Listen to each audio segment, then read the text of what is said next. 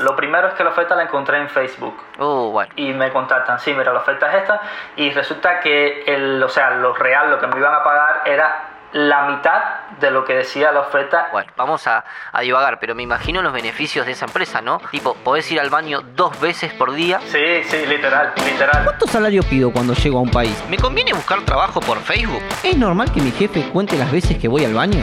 ¿Puedo llegar a Estados Unidos sin saber inglés? ¿Ya estoy grande para relocarme? Yo soy Lucas. En este episodio voy a estar charlando con Lío y Jero. Hoy en A la Grande le puse feature El lado B de las relocaciones, parte 2. empezar de cero en otro país. ¿Querés contarnos un poquito, Lío, que, de dónde, o sea, de dónde venís, en dónde estás ahora, por, por qué estás ahí? Sí, bueno, eh, yo soy cubano, emigré a, a Uruguay en 2019, o por temas bastante obvios, el que conoce un poco de Cuba sabe por qué los cubanos se van de Cuba. Y bueno, llegué a Uruguay y empezó todo este tema de eh, encontrar empleo, en un ambiente totalmente nuevo en Cuba, no se busca empleo de la misma manera, no hay páginas de empleo, o sea, es totalmente diferente, un ambiente que- al que tienes que adaptarte. Y nada, fue comenzar a buscar las primeras experiencias, yo traía una experiencia más académica, de, yo era profesor universitario en Cuba y adaptarme en co- poco tiempo porque la necesidad obligaba y buscar eh, esas primeras experiencias, eh, o sea, netamente eh, vinculadas al desarrollo de software, fue una experiencia nueva, vamos a decir nueva, pero también bien complicada. Bien, ¿y, y en dónde, dónde fue tu primer punto de partida en donde decís, bueno, quiero estar mejor, quiero buscar nuevas oportunidades? ¿Dónde te fuiste y, y por, por ahí por qué elegiste ese lugar? Am, es complicado, es complicado de entender, claramente. Los argentinos ahora a lo mejor lo entienden un poco mejor. Pero el tema en Cuba, eh, económico, social, en todos los sentidos, es muy complejo. Cuando me gradué, que vi la realidad, o sea, siento una pasión muy grande por, por dar clases, por enseñar y demás, pero yo quería ser parte del proceso creativo también. Estaba vinculado de cierta manera a temas investigativos y lo hacía de cierta forma, pero quería estar directamente vinculado. Y obviamente, eh, sueños, planes de vida y futuros que, que en Cuba no son posibles. Y Uruguay era una, una opción bastante accesible, por decirlo de alguna manera, para, para los cubanos. Accesible, entre comillas, lo digo porque siempre hay temas ahí de visas y demás que es complicado. Dentro de tu travesía en Uruguay, ¿cuáles fueron las primeras barreras que te encontraste al nivel, digamos, te insertaste en el mundo Haití, dentro de Uruguay, quiero decir? Eh, ¿Qué fue lo que te encontraste? El primer choque, y fue un poco gracioso, ¿no? Era el tema de siempre te preguntaban aspiraciones salariales. Nosotros estamos totalmente inadaptados a ese tema. Eh, el cubano, esto es el salario, punto. No hay más nada que conversar sobre el tema, no hay eh, una negociación ni nada respecto. No, nada. Eh, o sea, te vamos a matar de hambre, pero esto es lo que hay. Y en Uruguay no, me fue complejo, porque entonces yo decía, ok, pero ¿cuánto pido? ¿Y cómo le explico al recruiter que yo lo que necesito es trabajar, que no me importa cuánto me van a pagar, que me pague lo que quiera. Yo lo que necesito es trabajo porque en un mes voy a estar muriendo li- literalmente de hambre. Eh, págame lo que quieras, pero contrátame. Y entonces no puedes decir eso porque entonces si lo dices pareces muy desesperado o el recruiter entiende como que a lo mejor tú no estás listo para la oferta, cosas que nadie entiende pero que ta, pasan. Y para nosotros eran muy nuevos. Claro, claro, te entiendo, te entiendo lo que, lo que vos decís, porque desde este lado, también desde Argentina, a- seguramente a vos, Jero, Sí. te habrá pasado en las primeras experiencias laborales, es como que uno está en, me quiero insertar en este mundo, pero, pero no quiero mostrar como, como el lado de, de, bueno, necesito realmente empezar a formarme. No sé, vos, por ahí, Sí, ¿qué, no, qué te, qué te habrá pasado a vos? No, sí, tal cual, como que empezás a buscar y a ver cuánto se paga en este mercado, a, a hablar con conocidos. Eh, sí, yo entré al mundo Haití hace cuatro años eh, y también era un mundo nuevo. Me imagino igualmente que pasar de vivir en Cuba a vivir en Uruguay debe tener muchos otros cambios. No sé, cuando, cuando hablabas recién, Lío, pensaba como... No sé cómo es el tema de internet, intranet en Cuba. eh, si, si estarías en contacto con, eh, no sé, full stack, eh, como googlear, ¿viste? Como ese tipo de cosas, de herramientas, ¿no? Mira, de entrada, el- la, la enseñanza en Cuba te, ense- te, te- te prepara para desarrollar software con enfoques tradicionales. Ya ahí tam- empezamos mal. O sea, el mundo hoy es ágil y Claro. en Cuba te enseñan a desarrollar software en enfoque tradicional. Luego, el Internet controlado. En la universidad, por ejemplo, el Internet me, me daban eh, 100, 200 megas, algo así, para toda la semana. A veces para todo el mes, solo fueron cambiando, pero era básicamente lo mismo. Imagínate imagínate actualizarte al, a- al mundo con 200 megas de internet a la semana. Sí, no, no, no.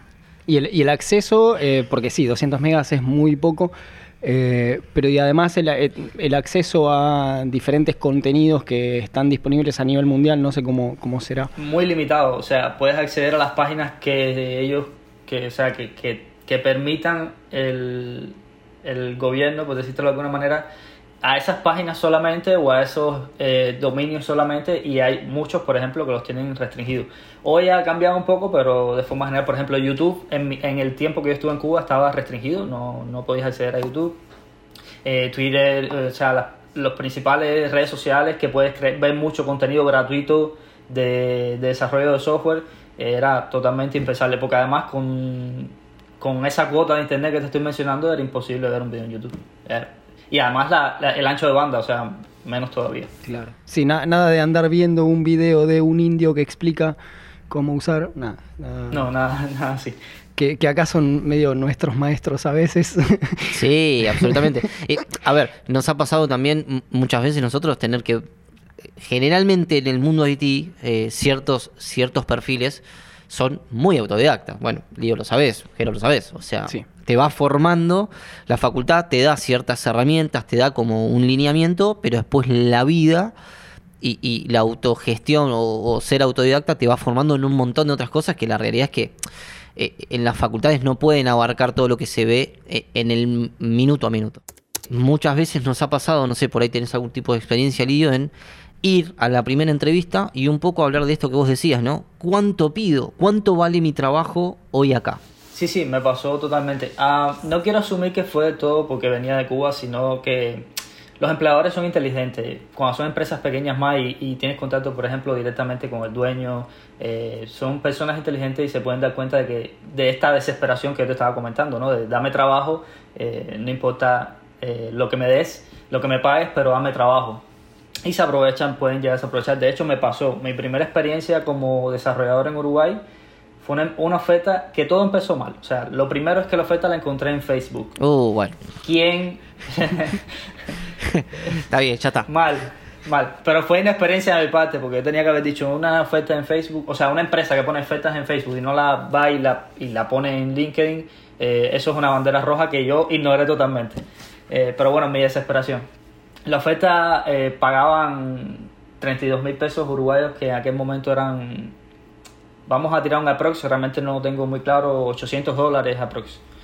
Me parecía bien, me parecía, me alcanzaba para sobrevivir, o sea, yo estaba, llevaba poco tiempo, estábamos terminando la pandemia, que yo estuve prácticamente toda la pandemia sin empleo, fue complicado.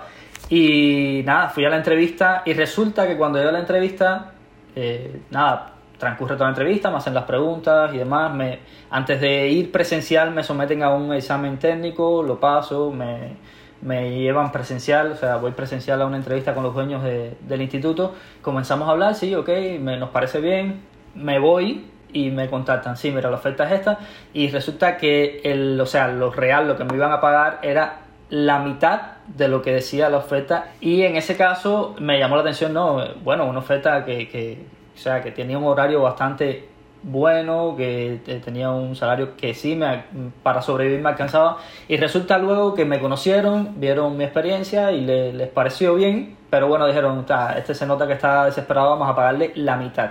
O sea, literalmente, estamos hablando de aproximadamente 400 dólares, que eso en Uruguay es nada. O sea, con eso te mueres literalmente. Tenían algunos beneficios, según el dueño, tenían wifi, tenían eh, espacio para almorzar, o sea, esos eran los beneficios que he mencionado. Y sí quería, ojo, que todavía podía, podía obtener más, si quería ganar los 32 mil que proponía la oferta, tenía que además dar clases en el instituto. O sea, ser profesor del instituto, preparar clases y, y dar, impartir los cursos. Y entonces así a lo mejor, a lo mejor podía ganar lo que ellos habían eh, puesto eso, en, la oferta. eso inicialmente no estaba puesto como requisito. Como, como No, no, no, no, no, nada que ver. De hecho, la oferta estaba tan amplia como eh, puedes saber cualquier lenguaje de programación Mm. de frontend y cualquier lenguaje de programación de backend. Ponían una lista de estos puedes saber uno y de estos puedes saber uno y con eso va a estar bien. libre. Vení y venís. Y venís y laburás y ya está. Y luego- no, Red bueno. flags por todos Y- lados. Sí, y luego resulta que tenía que ser profesor, programador full stack, tenía que ser DevOps, tenía que ser sysadmin, tenía que ser creador de contenido porque tenía que hacer los videos para los cursos, grabarlos, hacer las presentaciones. Senior. Fantástico. O sea, A todo esto, senior tenías que ser de 15 años de experiencia, por lo menos. sí, mil, de mil, de mil años. Sí, sí, sí, está bien, está bien. O sea, Ya. antes de haber nacido tendrías que ya haber... Sí. Dos sí, sí. vidas por lo menos. Sí, sí, Dos- sí, Dos sí. vidas. Bien, perfecto, perfecto. Y todo eso por un, por un salario, digamos, que era la mitad de lo de... Un salario espectacular y unos grandes beneficios de trabajar presencial everyday con el jefe oliéndome la nuca el día entero, cada cinco minutos preguntando cómo vamos. Eh, loco, vamos igual que hace cinco minutos. O sea, no. Me imagino, me imagino los beneficios, ¿no? Vamos, vamos a, a divagar, pero me imagino los beneficios de esa empresa, ¿no? Tipo, podés ir al baño dos veces por día, digamos, ese podría ser. Te dejamos usar eh, el wifi. Sí, sí, literal, Eso también, literal. también podría ser. Hay que ver si te doy máquina o no. Sí, te podés parar cada tanto. eh, y, y última, un- un trago de agua cada dos o tres horas podés. No, digamos, como tenían café. te lo cobraban, no. O sea, y espacio para almorzar. Un espacio en el que yo no cabía, o sea, literalmente cuando bajabas, era una mesa plegable, cuando la bajabas y ponías la silla ya no cabías tú. Entonces podías también, si tú quieres, Lionel, puedes almorzar acá en tu oficina. Oficina que quedaba a un metro de él y mi espalda, o sea, él me quedaba literalmente en la espalda. Yo notaba, por ejemplo, que si yo iba eh, dos veces muy, o sea, con un espacio de tiempo muy corto entre una vez y otra, al baño, enseguida me preguntaba, ¿cómo vamos? O sea, como te he visto pararte, pero no, no sé si estás trabajando. Igual que hace peores 10 com- minutos, flaco. O sea, ¿para cómo vas a preguntar eso? Claro, o sea, decime vos. O sea, ¿qué, ¿cuánto adelantaste en este tiempo? Nada, es increíble. Vos, Jero, te ha, pa- te ha pasado así de tener, digamos, experiencias laborales que por ahí te, te estén todo el tiempo Eh, seguro. Te han- No, no en Haití, por suerte.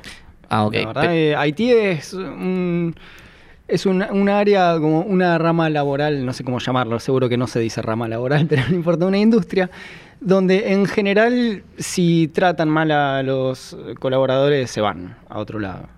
Y entrando un poquito en ese tema de, bueno, que fuiste mejorando, eh, digamos, tu situación en ese momento de cómo, de cómo eh, estabas, eh, ¿cuáles fueron, digamos, los, los próximos pasos? ¿Por qué luego decidiste eh, emigrar a, Estados Unidos? ¿Qué te encontraste, digamos? ¿Cuál, ¿Cuál fue, digamos, esa barrera, por así decirlo, de, de por ahí trabajar con gente de Uruguay o, o gente de Estados Unidos? Eh, Contanos un poquito de eso. El tema, o sea, no me fui realmente porque no estuviera cómodo donde estaba.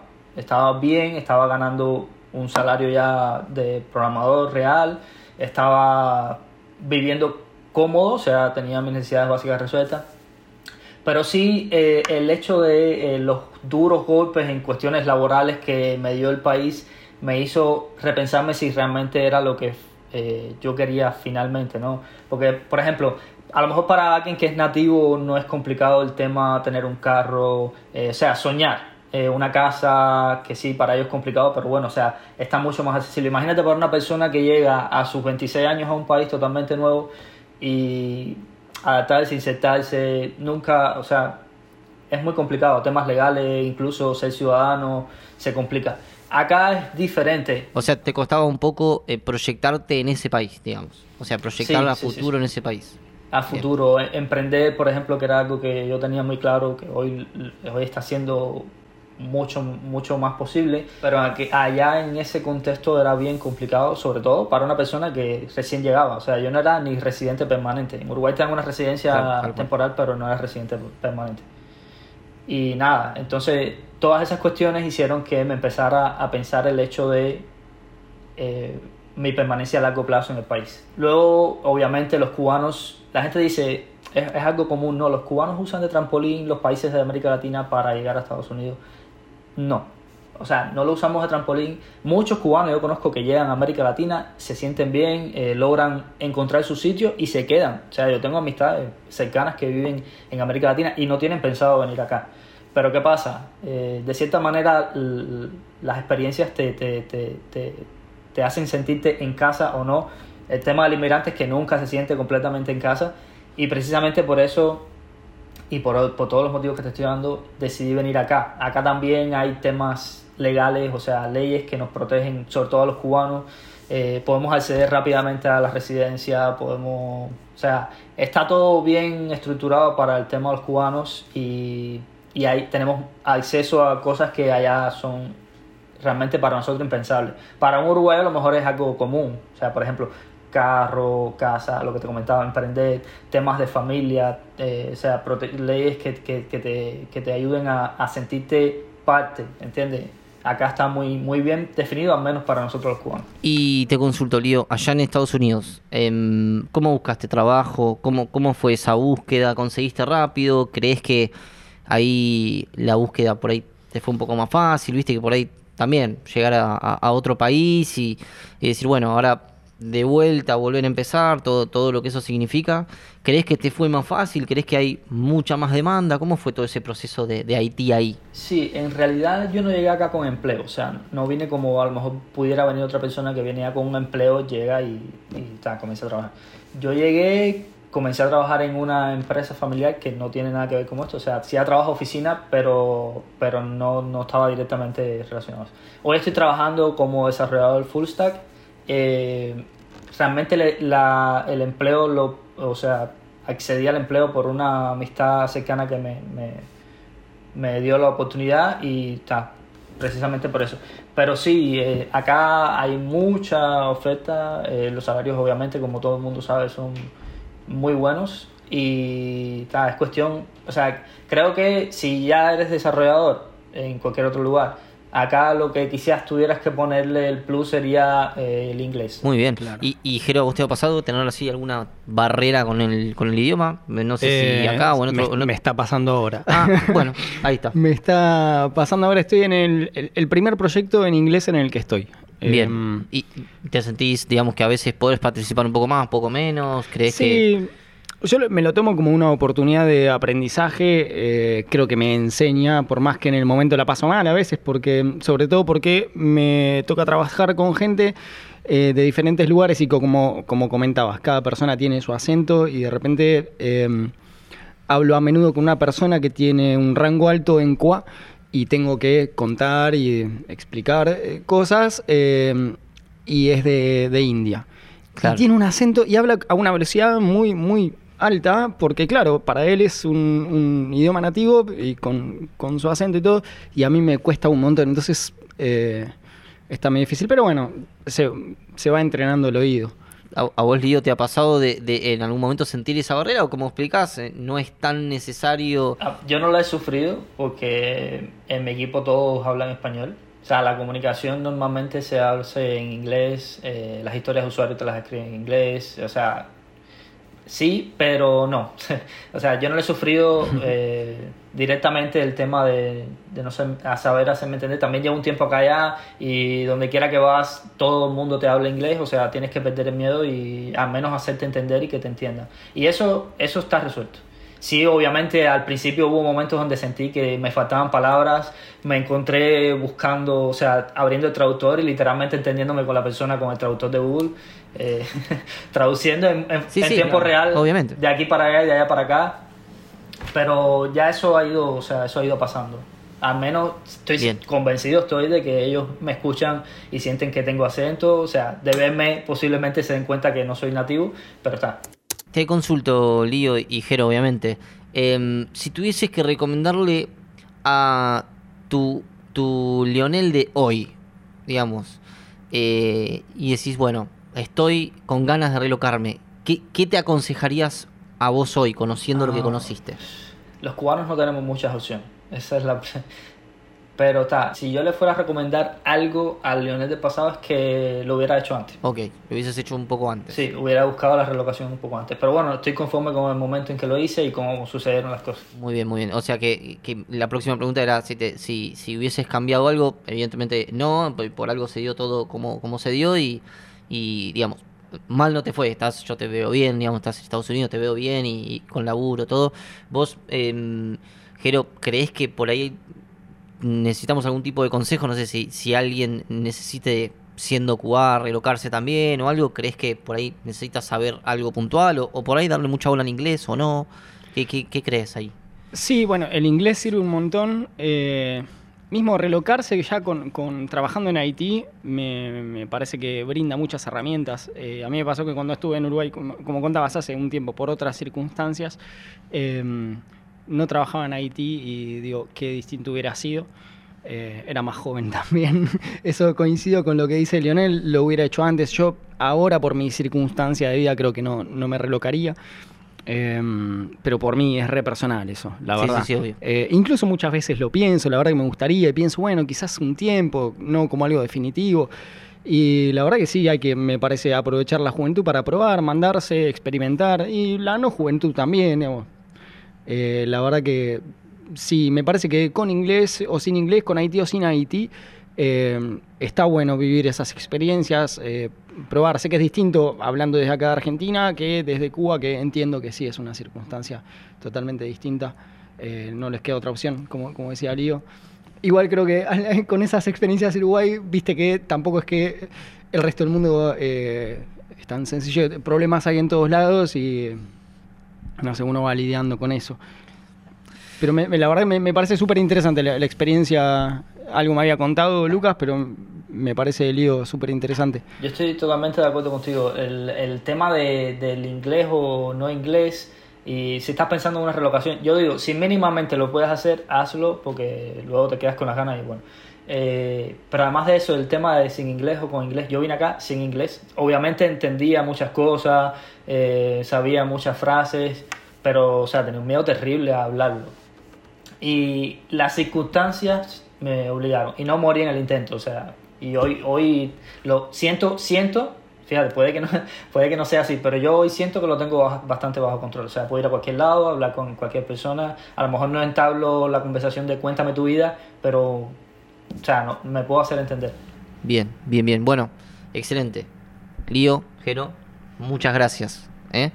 Eh, la verdad que la verdad que muy interesante todo lo que contaron y, y sí, digamos, como para dar un, un breve resumen y, y- y un cierre, eh, si tienen la posibilidad de, de relocarse, bueno, eh, lo, lo explicamos también en, en otros capítulos.